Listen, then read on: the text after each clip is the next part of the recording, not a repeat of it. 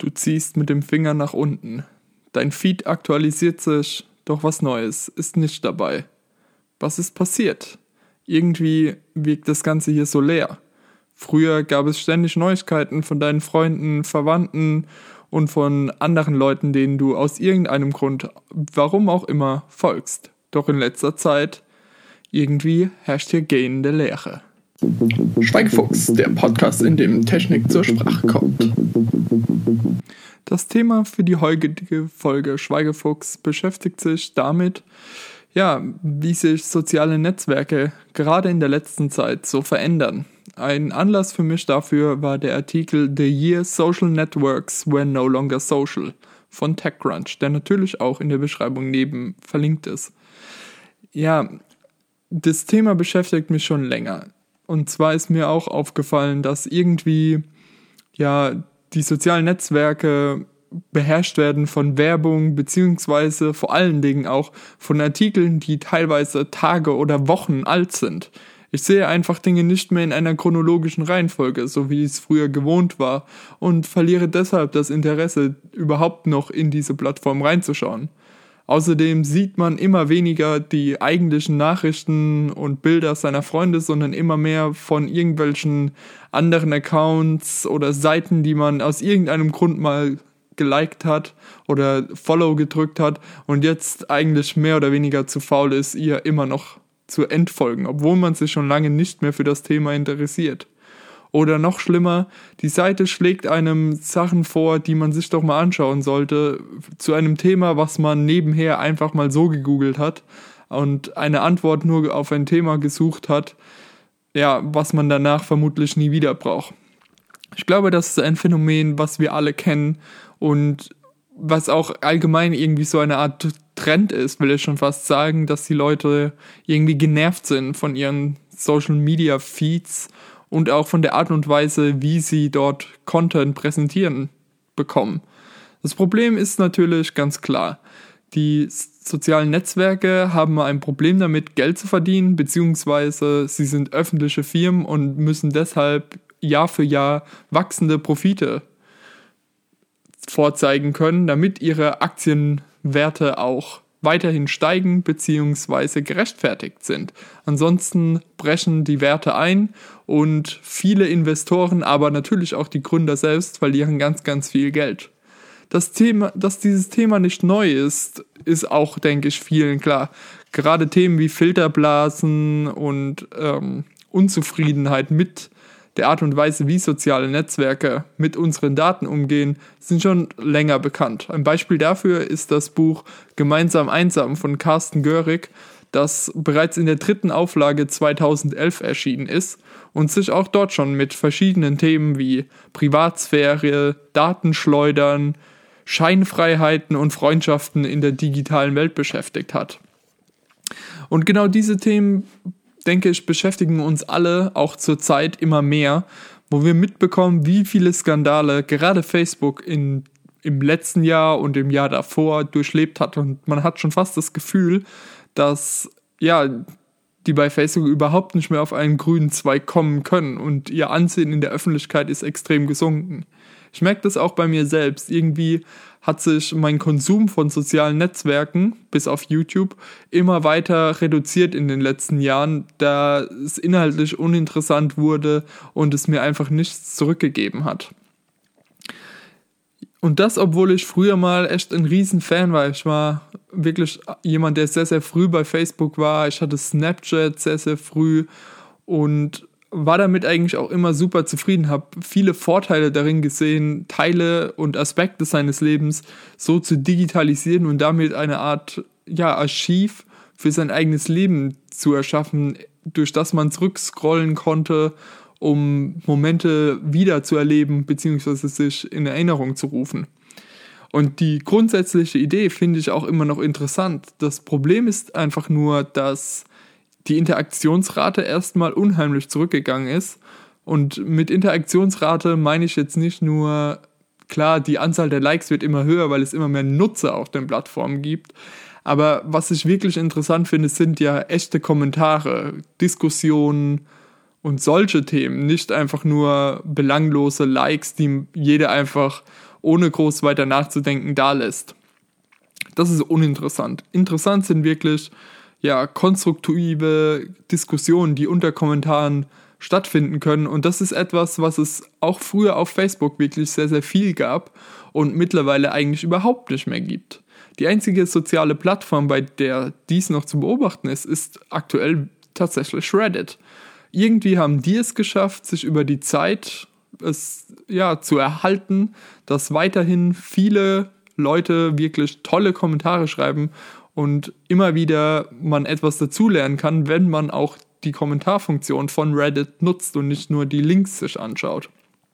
Das ist jetzt allerdings kein großer Lobesgesang auf die Plattform Reddit, ganz im Gegenteil, die Plattform hat seine ganz eigenen Probleme natürlich. Aber kommen wir zurück zu Facebook, dem absoluten Platzhirsch mit, ich glaube, fast 2 Milliarden monatlich aktiven Nutzern, davon 1,2 Milliarden täglich online. Also wirklich unglaubliche Zahlen, noch nie zuvor dagewesene Zahlen, größer als ja, die bevölkerungsreichsten Nationen dieser Welt. Fast, ja, was sagen wir, fast ein Drittel der Weltbevölkerung hat ein Facebook-Konto, beziehungsweise das sind natürlich auch viele Duplikate dabei. Es sind Leute gestorben und ihre Facebook-Accounts leben weiter. Das ist auch so eine interessante Frage, was passiert mit meiner digitalen Existenz, nachdem ich nicht mehr im realen Leben existiere. Und das sind einfach Themen, die ich unheimlich interessant finde, aber irgendwie gibt es aktuell noch keine richtigen guten Antworten darauf. Ich denke, die beste Antwort, die man haben kann, ist für sich selbst seinen Umgang zu definieren mit diesen sozialen Netzwerken und sich auch immer wieder zu überlegen, was man eigentlich inhaltlich aus diesen Netzwerken herauszieht. Es ist ja durchaus okay, einfach zu sagen, ja, ich mache das einfach nur zum Zeitvertreib nebenher und ja, wie soll ich denn sonst die Wartezeit in, an der Kassenschlange oder im Bus oder wo auch immer ich gerade bin, rumschlagen. Dann scrolle ich halt einfach bei Instagram durch ein paar Bilder, die mir vielleicht eine Inspiration geben, vielleicht auch nicht, vielleicht aber sage ich auch, ja, ich bin jemand, der professionell sich mit Themen beschäftigt und deshalb suche ich hier auf diesen Plattformen immer nach neuesten Trends, denn mehrere Millionen Nutzer haben natürlich ein Auge dafür, was sich aktuell so entwickeln könnte. Auch wenn ich nach Rezepten suche oder nach lustigen, innovativen DIY-Ideen, finde ich auf diesen Plattformen sehr, sehr viel. Ich denke, man muss sich nur selbst bewusst werden, warum man diese Plattform eigentlich benutzt und sie nicht einfach nur benutzt, weil sie jeder benutzt.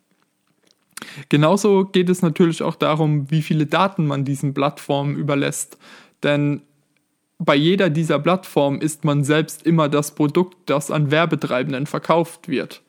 Dieses Thema hatten wir auch schon in anderen Folgen. Wenn etwas kostenlos ist, dann ist man in der Regel eigentlich immer das sel selbst das Produkt. Bei den Ökonomen gibt es die Regel, there is no such thing as free lunch. Was einfach nur so viel heißt, niemand in der freien Wirtschaft bezahlt einem das Mittagessen, ohne irgendeinen Hintergedanken zu haben.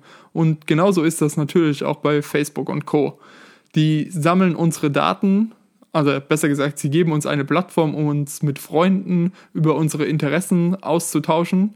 Und auf der anderen Seite sammeln sie eben genau diese Daten, durchsuchen sie nach Mustern mit verschiedensten Algorithmen und Techniken und geben genau diese Insights, die sie daraus gewinnen, an Werbetreibende weiter, die viel und gutes Geld dafür bezahlen, ihre Werbung so genau zu platzieren wie nur irgendwie möglich.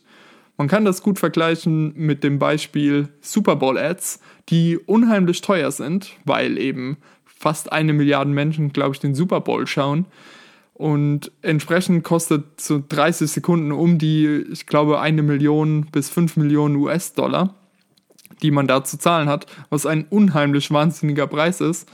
Aber die, ob diese Werbung wirklich anschlägt, ist natürlich vollkommen fragwürdig. Und auch, ob überhaupt die Leute zuschauen, für die das Produkt interessant ist. Deswegen sieht man dort viele der sehr, sehr großen Marken wie Autos, McDonald's, Coca-Cola in dieser Richtung eher dort Werbung treiben, während man auf Facebook Werbung bekommt, die absolut spezifisch für einen selbst ist. Seien es jetzt die Schuhe, die man sich gestern angeguckt hat, oder aber ein neues Comicbuch aus einer Heldenreihe, die man sich vielleicht vor zehn Jahren mal angeschaut hat, wenn man denn schon so lange bei Facebook dabei ist. Denn genau das muss man immer bedenken, wenn man sich im Netz unter, ja, unterwegs ist. Man schreibt dort mit Tinte und nicht mit Bleistift. Jede Bewegung wird mehr oder weniger aufgezeichnet.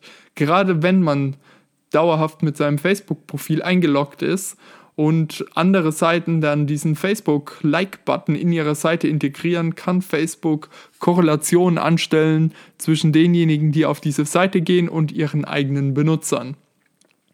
Deshalb empfehle ich auch an dieser Stelle den Browser Firefox zu benutzen, indem man Facebook in einem sogenannten Container laufen lassen kann, der dann die eigenen Facebook-Aktivitäten von, von allen anderen Browser-Aktivitäten abschirmt, was einem dabei hilft, etwas an Datenschleuderei zu verhindern und auch ein bisschen Facebook vielleicht aus den Seiten seines Privatlebens herauszuhalten, wo man wirklich nicht will, dass Facebook Einblicke erhält.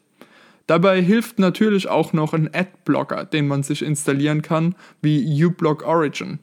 Diese können einem dabei helfen, ja, nicht nur, dass Webseiten schneller laden, weil keine Werbung noch zusätzlich geladen wird, sondern sie helfen auch dabei, ja, einfach mehr Spaß an den Inhalten zu haben, weil man nicht mit diesen überflüssigen Werbungen zugemüllt wird. Und vielleicht lernt Facebook oder auch andere Unternehmen erst dann sich um uns, die Nutzer der Produkte, wirklich zu kümmern, wenn wir ihnen den Geldhahn abdrehen. Also keine Werbung mehr sehen und deshalb sie keine Einnahmen generieren, keine Einga Einnahmen mehr generieren können. Dies ist natürlich keine Werbung für weder Firefox noch uBlock Origin bezahlen mir irgendeine Art von Geld. Ich bin einfach nur Fan dieser Produkte und kann sie wirklich weiterempfehlen, da ich denke, dass sie das digitale Leben von jedem von euch verbessern können, wenn ihr ihnen einfach mal eine Chance gibt, um die Sachen auszuprobieren. Ja, ansonsten würde ich mich freuen, wenn ihr Tipps habt, wie man sein Online-Leben verbessern kann oder auch wie ihr mit sozialen Medien umgeht. Hat sich etwas an eurem Konsum im Laufe der Zeit verändert? Oder sagt ihr, nö, eigentlich nicht. Eigentlich ist hier alles bei mir gleich geblieben. Ich benutze soziale Medien vielleicht sogar mehr als jemals zuvor. Würde mich wirklich sehr interessieren, was ihr da zu sagen habt. Schreibt mir einfach auf Twitter at David.